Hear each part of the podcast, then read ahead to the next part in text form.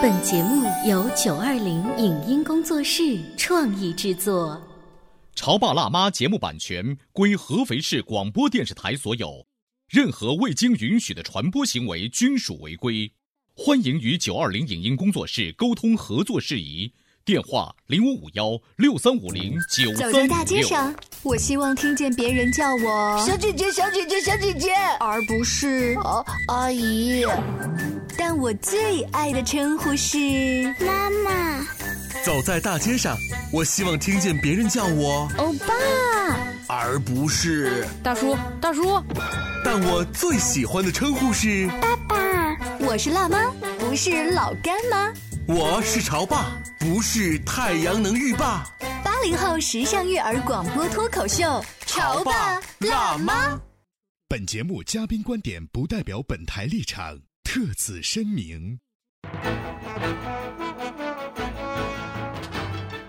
这里是八零后时尚育儿广播脱口秀《潮爸辣妈》，我是灵儿，我是小欧。首先，我们先听一段《潮爸辣妈》新播报。前一段时间，一张号称能预防癌症的食物清单在网上流传，不少人的微信朋友圈都能看见这张清单的影子。靠吃青菜就能防癌症，不少人对此提出了质疑，但也有人照本宣科。是的，重庆有一位妈妈。在她的朋友圈里，最近有两条信息都标注着健康食谱，罗列着各种蔬菜瓜果的清单。有了这些防癌清单，这个妈妈就像有了尚方宝剑。半个月以来啊，家里毫无荤腥。更让全家接受不了的是，妈妈经常会搭配出一些新的菜式，比如说海带南瓜汤，比如说黄瓜清炒西红柿，比如说绿茶煮西兰花。连续吃了一个月，这家男主人终于爆发了，吐槽了。他说：“感觉自己已出家。”这样的健康食谱到底靠谱吗？已经有专家出来辟谣了。虽然想用某种食物达到抗癌的效果，基本不可能。抗癌的并发原因复杂，遗传、生活环境、人的心理状态、人的生理变化等都是重要的因素。饮食只能算是很小的因素。在此，潮爸辣妈有话说。随便吃吃都能抗癌，找个伙夫就行了，还要医院做什么呢？潮爸辣妈，精彩继续。十月三十日，武侠小说泰斗金庸去世，享年九十四岁。金庸的武侠小说承载了几代中国人的武侠梦，侠义忠厚的郭靖，孤傲狂放的杨过，古灵精怪的黄蓉，美若天仙的小龙女。这些金庸笔下的经典人物，你最想成为哪个？他对现在潮爸辣妈的择偶标准产生了怎样的影响？为什么从小喜欢郭靖的女嘉宾，长大后却挚爱杨过？欢迎收听八零后时尚育儿广播脱口秀《潮爸辣妈》，本期话题：我的爱情导师是金庸。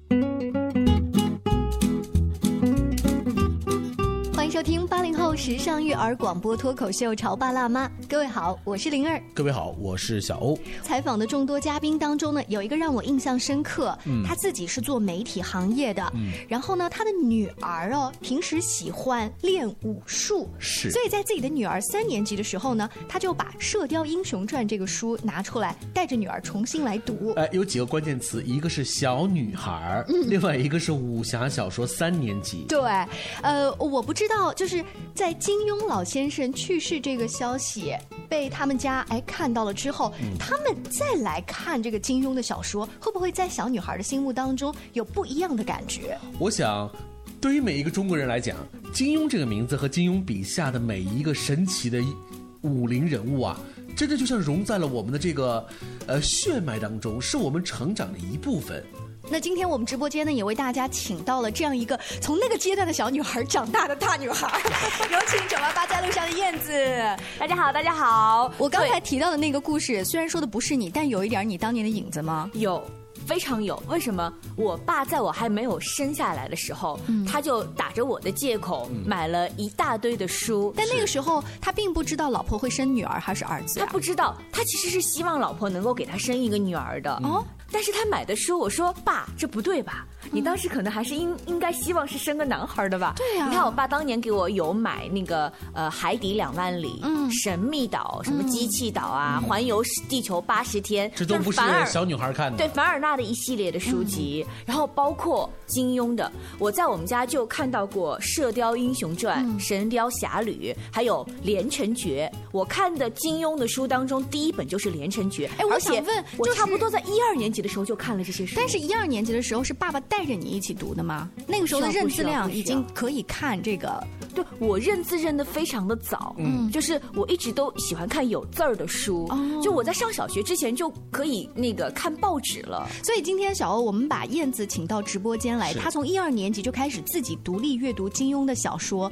今天在直播间里缅怀老先生的作品，尤其是当中的一些英雄人物的话，这是非他莫属。是，而且今天我们在《潮爸辣妈》这样的一个节目当中，我们其实是有一个范围的。这个范围呢，无外乎是跟小朋友有关系，也会跟这个夫妻之间的两性关系有关系。那是什么呢？就是金庸笔下的人物啊，嗯，大多呢都跟情、爱有关系。那你这样讲的话，让我们这些做妈妈的。不高兴了，为什么不高兴呢？因为因为是这样，金庸老先生在走的那一天，其实呃，我们家晚上聊天啊，我就会跟儿子说，今天还有一件特别重要的事，就是大部分的中国人都了解的有一位作家，我就给他介绍了一下金庸，然后给他介绍了一下这个书籍当中的一些典型的人物，包括比如说这个降龙十八掌那本书，在我上学的时候，我怎么把它写在自己书的那个侧封面，然后就觉得自己是武林高手，包括姑姑她当年是可以在一个那个绳子上面睡觉，对啊就就这些细节，我随便告诉了他一两句，你你关注的是这个细节，那你说到姑姑的话，难道能够抛却杨过和姑姑的爱情但是你知道，跟一个一岁一年级的小朋友，你不可能跟他说这么多爱情，你只是说在金庸老先生的笔下有这么一个武林高手的世界，然后他们大多数呢都会呃去，比如谁与争锋啊，或者他们为了保护一些弱小的人呐、等等，这种英雄是是是情节吧。，这可能是女性的一个视角，但我男性的视角来讲的话呢，我可能更加关注的是，真的就是爱情。我记得我还没有认字儿的时候，那时候是八十年代放第一轮的这个《射雕英雄传》。对对对，第一轮《射雕英雄传》，那时候我还很很小小屁孩儿，跟着爸爸后面去看。我当时最关注是什么，你知道吗？啊，黄蓉这个女孩子太调皮了。我心想，我不想当郭靖，因为 hold 不住他。然后进而呢，我就会有一种感觉，就是未来如果要找老婆的话，嗯，一定不能找像黄蓉这样的。那你觉得要找哪个样子的？其实你要问我实话吗？嗯，就是在我那个年代，我都觉得穆念慈，在刚才他说他看第一版《射雕》的时候，就已经开始想象着我未来老婆要找这个剧里面算不算是早熟啊？但是我真的觉得爱情是很美好的，就是在当时在看电电视剧，因为觉得挺有意思的。对。啊，所以对于七零八零后的人来说，是不是你们早期的爱情萌芽，除了琼瑶、席绢，就是金庸啊？其实我要说我自己，嗯。就是我父母是不阻止我看武侠小说的，像金庸、古龙，包括梁羽生那些小说我都看过，包括一些世界名著，什么飘啊什么之类的我也都看过。但是我父母那个年代是不允许我看琼瑶和席绢这样的书的，哦。所以我所有的可能今后的一些世界观的形成，包括我的爱情观的形成，全部都是金庸老先生给我启蒙的。你很幸运，因为金庸先生的这个作品当中，虽然是武侠，说的是仁义和江湖，但是哪一个武侠的背后没有一段可期可颂的爱情呢？所以你看，看的是武侠，但其实读的是爱情。嗯，你这样一说的话，金庸老先生会不会说你狭隘了？那我们就来问问燕子哈，就是这么多英雄人物当中，你在当时嗯是很喜欢哪一个大侠？因为我们最初的启蒙可能来自于呃当年那个 TVB 的那一版《射雕英雄传》，就是黄日华和翁美玲玲演的那个版本。是是是对，当时那个金庸老先生去世的这个消息一出来，我想象的是我当年看到那部电视剧的第一个场景，就是黄蓉扮成了呃小乞丐的样子，坐在一个树上啃一个鸡腿。嗯，我不知道小欧对于那幕有没有印象？有印象我有印象，对不对？啊，包括那个片头每次出来之后，一轮红日升起来的样子，。所以我们最初的印象可能是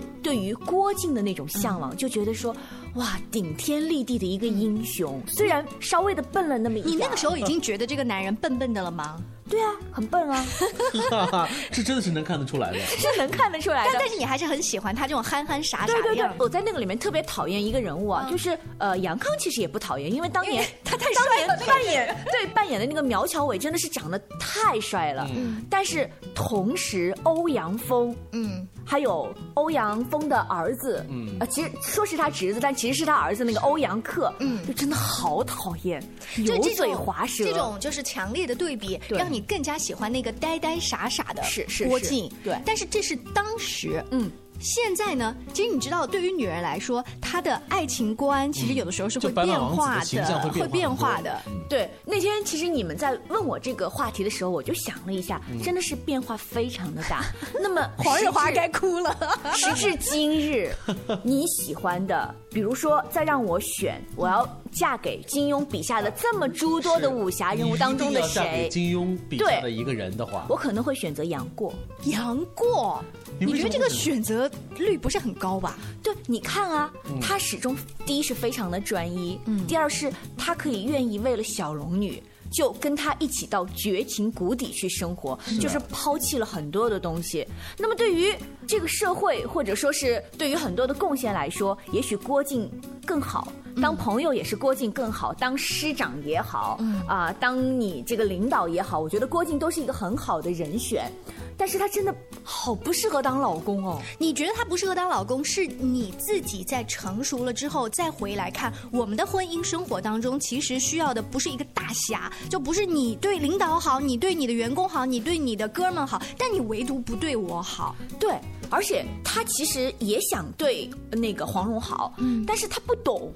就他其实是一个非常不懂女孩子心思的一个男人，你知道吗？燕子说到这一点，让我想起来最近《奇葩说》当中有一个辩题，是说，呃，送礼物到底要送红包还是送真正的礼物？是其中有一个辩手，他说我为什么会选择要送礼物而不是送红包，就是因为我以前不会做这道选择题，所以女朋友拜拜了。嗯，然后最后他说我现在会送礼物了，你回来吧。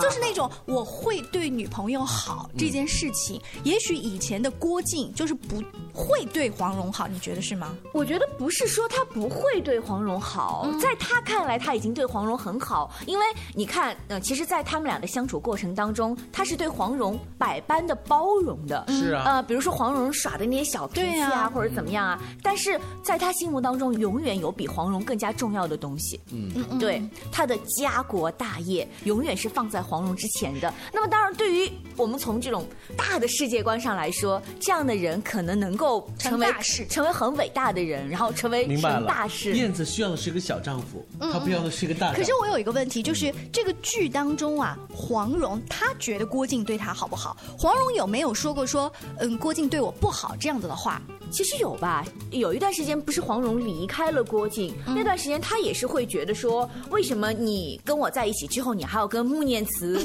然后勾勾搭搭，你为什么还要对穆念慈那么好？但你有没有发现他不不一。样啊？他对穆念慈的好，这个不是因为他心中有大国的这个想法，他去忙工作，他是跟其他女人在一起。不啊，但是他对穆念慈好也是源于长辈的嘱托啊，嗯，是因为那个妈妈，还有我那个叔叔以及我的师傅，呃，要让我要照顾一下穆念慈，那么我就一定要照顾一下穆念慈。但是其实，在郭靖的心目当中，他其实他是分得很明显的，他对黄蓉是爱情，可能他对穆念慈是那种兄妹之情，但是在女人看来，这都不一样了。你就是对穆念慈好啊，是一样的呀。所以啊，金庸小说当中有太多的是是关于爱情观，包括关于呃两性之间该如何把这个尺寸拿捏的这事情了。嗯，我们稍微休息一下，潮爸辣妈广告之后精彩继续。他觉得我有什么累的呢？不就是在家带个孩子吗？我想想，真不如出去上班。哎，下班也不太想回家呀，回家没什么话说嘛。我生气是因为他对我关心太少了，可是我也不知道怎么明说呀。哎陪你一起吐槽养育熊孩子的苦，陪你一起追忆曾经自己的小世界。八零后时尚育儿广播脱口秀，潮爸辣妈。潮爸辣妈播出时间：FM 九八点八，合肥故事广播，周一至周五每天十四点首播，二十一点重播。网络收听请下载荔枝 FM、蜻蜓 FM、阿基米德、喜马拉雅、中国广播以及苹果 Podcasts，搜索“潮爸辣妈”订阅收听。微信公众号请搜索“潮爸辣妈俱乐部”，参与节目互动哦。你在收听的是《潮爸辣妈》，小欧零二，叫你变成更好的爸爸妈妈。本节目嘉宾观点不代表本台立场，特此声明。十月三十日，武侠小说泰斗金庸去世，享年九十四岁。金庸的武侠小说承载了几代中国人的武侠梦，侠义忠厚的郭靖，孤傲狂放的杨过，古灵精怪的黄蓉，美若天仙的小龙女，这些金庸笔下的经典人物，你最想成为哪个？他对现在潮爸辣妈的择偶标准产生了怎样的影响？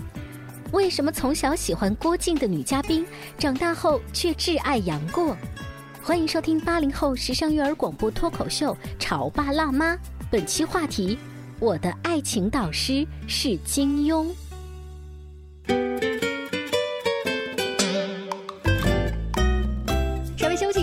潮爸辣妈小欧跟灵儿在直播间为大家请来了从小一二年级就自己独立看金庸小说的燕子。啊，可以说爱情观、人生观。跟金庸小说之间的联系太紧密了，是是是吧？你刚才在上半段，呃，一不小心说你会选穆念慈，呃，选穆念慈的原因呢，是因为我首先他第一很温柔，嗯，第二呢很包容，嗯，第三跟黄蓉就差别太明显，可能是因为小时候实在是太不觉得黄蓉，因为我觉得当时会觉得郭靖啊的那种傻和憨啊。会投射到自己的身上，因为我一直认为自己并不是一个那种聪明的这种。就你觉得你是郭靖那样的人啊？我没有说我是郭靖的，我只是说像郭靖的傻和呆，嗯，我是一直都有的。可是呢，如果像我这样的人，老是遇到一个女生，就这么的去跟你爱不说爱，变成了一种。所谓的这种捉捣乱啊，捣捣乱啊，那我觉得对我来说会大很大的困扰，我肯定会三五年时间缓不过来，认为有一个女生其实这样是在喜欢我。今天做节目直播间，我才知道原来男生不是都喜欢黄蓉，当然，但我那个时候不知道。我跟你说，我就一直对穆念慈一直是很有这种想法，为什么？因为我觉得杨康太不珍惜了，嗯，这是完美的女性代表，为什么要一而再再而三这样糟蹋人家？哎，你别说，哦。其实杨康对穆念慈不能说完全不好，完全无爱。他其实也是爱穆念慈的，但是我觉得杨康那个你们可以单独列一期话题，叫做 原生家庭的重要性。真的是原生家庭。那今天呢，我们在《潮爸辣妈》节目当中，这这是我们来用一个成人的视角和已婚人的视角，我们来聊聊，就是这种爱和情啊，过了这么多年之后，你会发现。能找到童年的这种映射，嗯，就是小的时候看到的东西，对现在来讲影响真的是很深刻。对，但是我觉得从两性的关系的角度上来说，呃，娶了穆念慈这样的女人回家，会容易让杨康这样的男人非常的放心，从而他可能在外面留恋花花世界。嗯，对，因为他太省心了，他把自己该做的和不该做的都已经做得非常的好。因为现在我们已经结婚生子了，再来看你刚才。讲的那个对比，所以女人就会说：“那我要对自己好一点，我要变成像黄蓉这样古灵精怪。”甚至她在家里面其实帮助郭靖掌管了很多的事情，让郭靖觉得她是家里的贤内助，还帮他。出谋划策了很多事情，是不是现代女孩在有了家庭之后，反而觉得要向黄蓉学习？不，你看，其实黄蓉在第二部里面是变了的，嗯，就是《神雕侠侣》里的黄蓉和《射雕英雄传》里的黄蓉，真的不是一样的人。这个又让我们想到了《红楼梦》里面，对，《红楼梦》里面贾宝玉说的，就是女人啊，永远是在没有嫁人的时候最可爱。哎，你这样一说的话，真是觉得，你知道这是女一号的光环。嗯，为什么在《射雕》里面大家？忘了穆念慈，老是想着翁美玲扮的黄蓉啊，贴画到处卖的都是他的。然后你作为一个观众，你看的全都是他的可爱。那个时候金庸就是把更多的那个笔墨给了他，就是为了让给他这个 CP 光环，你知道吗？你知道为什么吗？因为在当下，包括在曾经金庸写这本书的那个年代，像古灵精怪这种有聪慧可爱的女生，从概率上来讲的话，真的不大。对，还有就是嗯什么？还有就是女人在结完婚以后总要成长成熟的吧？嗯，那么她就自然是由一个古灵精怪的小女生，然后然后蜕变成蜕变成了一个需要有责任感、需要照顾家庭、需要照顾孩子的妈妈的形象。没错她就没有办法再任意妄为了。嗯所以从某种意义上来讲的话，从女人的这种性格和特征上来讲，呃，在我看来哈，包括后面的我所能够看到的、了解到的，像赵敏，对。像周芷若，像这样子的角色的女生，我都其实觉得，嗯，最好还是保持距离。就你还是那句话，就如果你是搞不定的这样的他们的男生，那就不要。会不会是因为那几个角色有一个特别大的转变？就是他从一开始很单纯善良，然后到最后因爱生恨啊！你看那个整个妆化都变了。不不不，那你真的是全部受电视剧的影响。啊对对，我现在满脑海，比如说都是周海媚脑门中间的那颗红痣你是没有看过小说，嗯，实际上，呃，我有总结哦，就是说，如果你要当女主人公，你想当谁的话，我愿意选赵敏。嗯，就是对于黄蓉来说，其实黄蓉真的非常非常的爱郭靖，所以到了后期，到了《神雕侠侣》里面，为什么她有那么大的变化？她也是因为她要包容郭靖啊，因为而且郭靖。那么从他自身来说，他也没有天赋那么高，对不对？对，是更重要的是，那他虽然没有天赋那么高，但是他又有家国天下，那他还得帮助他完成他的这种大业。但是赵敏因为相对来说他的出身会更好一点儿，更符合咱们现在所说的白富美的这样的一个形象，所以其实赵敏会比呃黄蓉更加的有自信。嗯，而且她不会完全的付出，她是属于你对我好，我才会对你好。更重要的是，赵敏也是一个心机很深的一个。对对对，啊而且赵敏甚至她跟黄蓉的心机还不一样，是黄蓉的心机是属于在这种小情小爱当中，在这种小的伎俩上，对对对对但是，赵敏是有策略的，是有谋略的。我觉得可能赵敏会更幸福。但是燕子刚刚提到了赵敏是完全站在一个现代女性的角度，就是我要有职场，我要有就是老公，对不对？我甚至还要帮助他的事业。赵敏更适合现代。是是是，哎，但是小欧你在想说都是古灵精怪，都是挺聪明的一派人，但是你更喜欢赵敏这种，就是必须要他们俩的话，没有穆念慈儿什么事啊？呃、就是你你是说黄蓉跟赵敏吗？对，那还是黄蓉吧。对，为什么呢？因为黄蓉她还是刚说了吗？是在伎俩上的，是情调上的也。就是说，赵敏她更搞不定。真的就更搞不定。包括后期我们再往后看，这不是像任盈盈啊这样子的，那我会觉得像任盈盈就更不一样了。对对对对对。他的家族的这个背景，让他但是你想，到了任盈盈那个时候呢，令狐冲是绝对的主角，嗯，任盈盈反而笔墨啊，他没有用的那么多，嗯，对，所以三笔这是大男主角。对，三笔两笔勾画出来了任盈盈这样的一个形象，他会比黄蓉更加的成熟，嗯，然后呢，比赵敏更加的豁达。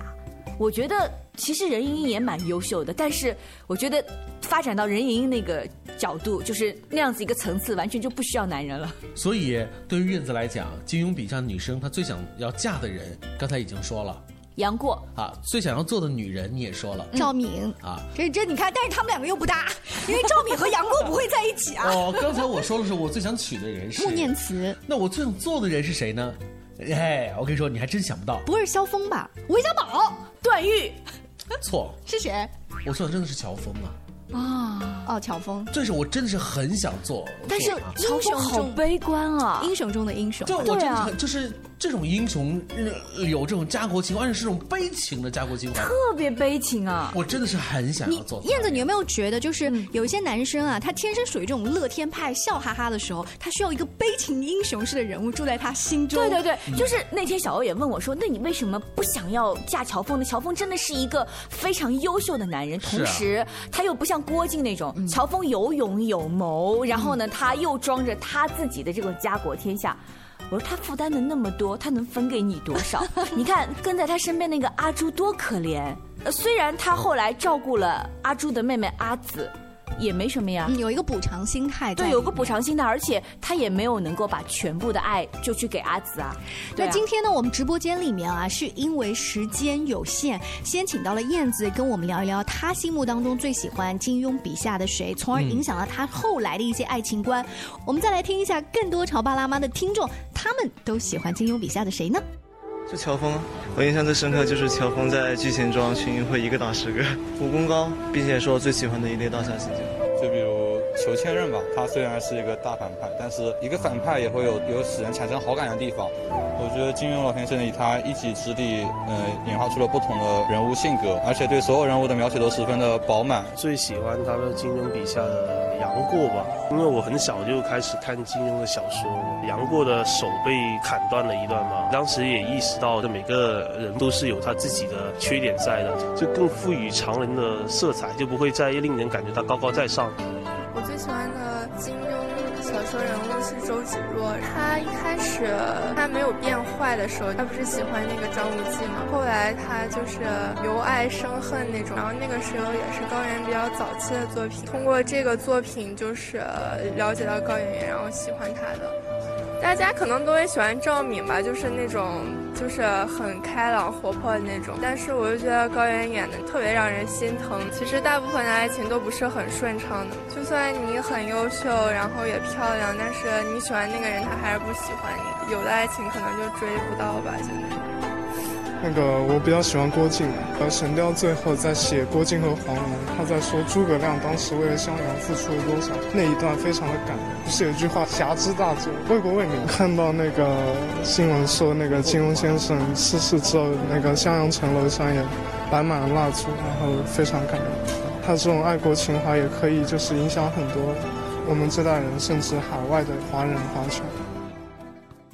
老先生他的去世之前有说过他的遗言，他就是说，我希望我去世的一两百年之后，还有人会说我是读着金庸的武侠小说长大的。是一千个人的眼中有一千个哈姆雷特，是我们真的很想说，一千个人的心中有完全不同的金庸笔下的神奇人物。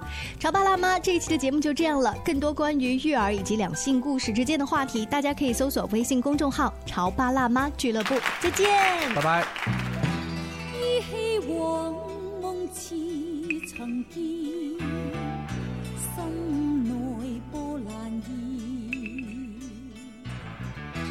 抛开世事断愁怨，相伴到天边。逐草四方，沙漠苍茫。那句说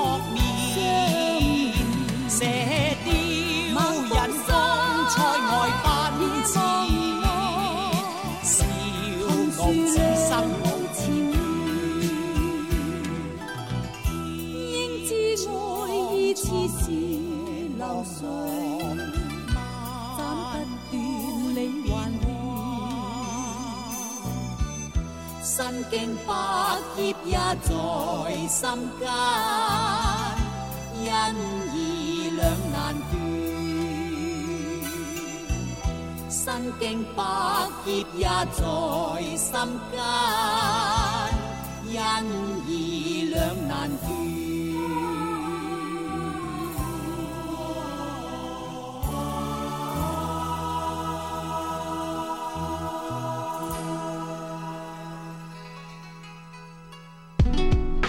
上节目由九二零影音工作室创意制作，感谢您的收听。